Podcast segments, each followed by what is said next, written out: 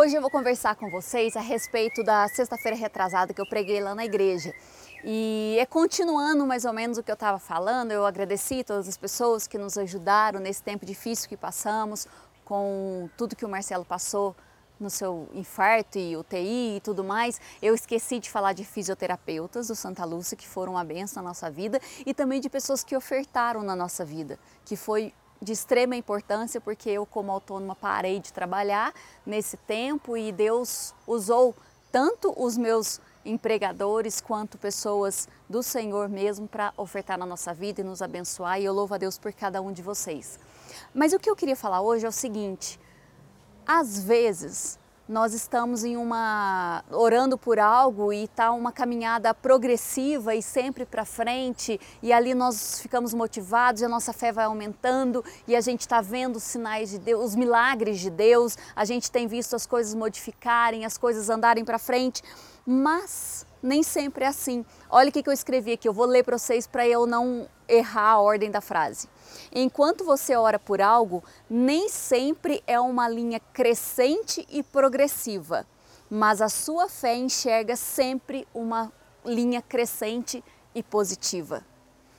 Eu falei sobre Gideão. Então, Gideão, quando ele foi lutar contra Midian, Deus deu uma palavra, Gideão, você é um valente guerreiro, vai que eu vou te dar a vitória, parará, parará, parará. E aí as coisas foram caminhando bem e ele acabou recrutando um exército e várias pessoas foram ali e tal, e Deus falando com ele, e foi uma linha crescente e positiva. De repente, um dia Deus falou para ele, Gideão, tem muita gente com você. Esse exército seu está muito grande e eu creio que é melhor a gente diminuir isso aí, porque senão vocês vão pensar que vocês ganharam pela tua força, pelo número de vocês, e vocês não vão enxergar a minha ação totalmente.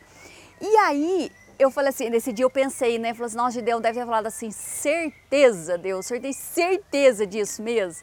Tenho. Enfim, aí 22 mil foram embora. Falei, Senhor Jesus. Aí ele falou assim: pronto, agora tudo tá perdido, né? Agora eu não vou conseguir ganhar de jeito nenhum e tal. Mas ele continuou ali, Deus falou para ele: mas eu acho que ainda tem muita gente. Aí é mais ou menos assim, sabe quando às vezes algumas coisas é, acontecem na nossa vida de ruim e parece que vem um tanto junto, você fala, não é possível, agora não tem jeito de acontecer nada mais de ruim e, e acontece. Foi assim. Agora não tem jeito de diminuir mais ninguém do exército. E Deus ainda deu mais uma palavra, falou: vai ali, os que lamberem, a, tomarem água lambendo, os que se agacharem e tal. Resumindo, 300 homens com Gideão. Esse foi um dia mau para Gideão, porque ele olhou para o natural e falou assim: Meu Deus, estava tudo indo tão bem, agora eu não vou dar conta, agora eu não vou vencer. Então, olhando para o natural, a gente passa por dias ruins, um dia mau ali, estava tudo indo bem, quando vê dar alguma coisa para trás, errado e tudo mais, não desanime. Não ache que o resultado não vai ser positivo. O Senhor está com você, você tem orado, você tem confessado a palavra. Então calma, um dia mal não determina o resultado.